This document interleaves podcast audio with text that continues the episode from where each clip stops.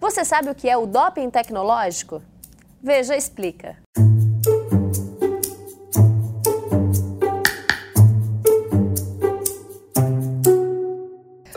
definição, é considerado doping o uso de substâncias ou métodos capazes de aumentar artificialmente o desempenho esportivo e que ainda podem ser prejudiciais à saúde do atleta ou de seus adversários.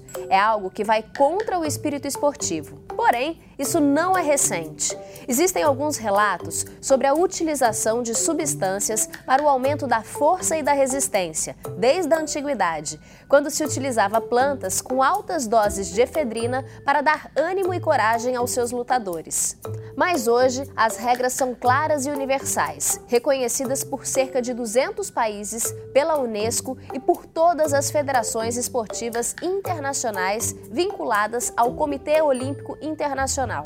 Com o avanço da medicina, tornou-se cada vez mais fácil detectar através de exames quando atletas usam alguma substância proibida, e as regras ficaram cada vez mais rígidas. Foi quando a tecnologia entrou em ação. Um dos casos mais marcantes foi o uso de um maiô tecnológico na natação. As polêmicas começaram em fevereiro de 2008.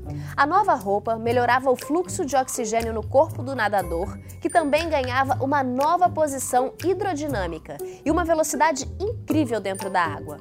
O maiô não tinha costuras e era feito de poliuretano, material que repele a água. Com isso, ajudava na flutuação e prometia 5% menos atrito, além de 4% a mais de velocidade tanto que mais de 200 recordes mundiais foram quebrados graças a ele.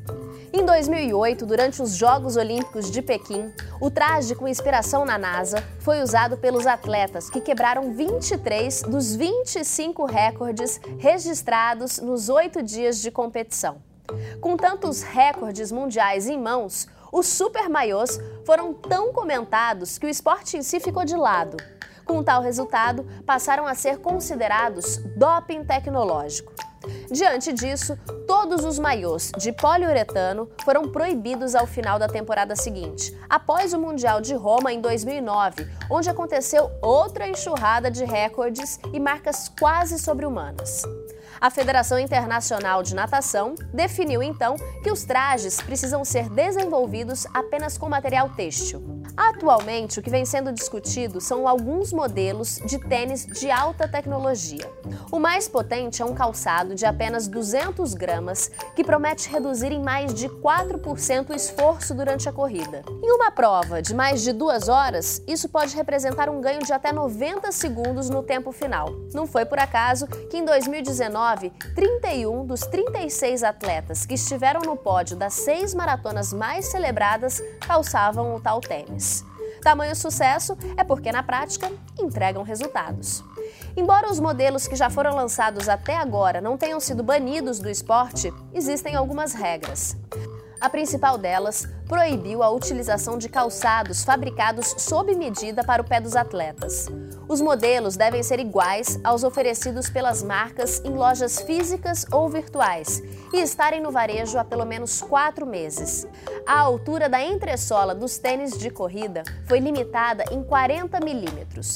Os especialistas acreditam que quanto maior é a camada de espuma usada, mais energia é devolvida a cada passada do atleta. Hoje a dúvida é: a mesma performance de um atleta seria atingida com um par de tênis qualquer? O resultado alcançado com um produto como esse é justo? A tecnologia está crescendo e nós não podemos negar. Mas quem corre é a pessoa e não o calçado.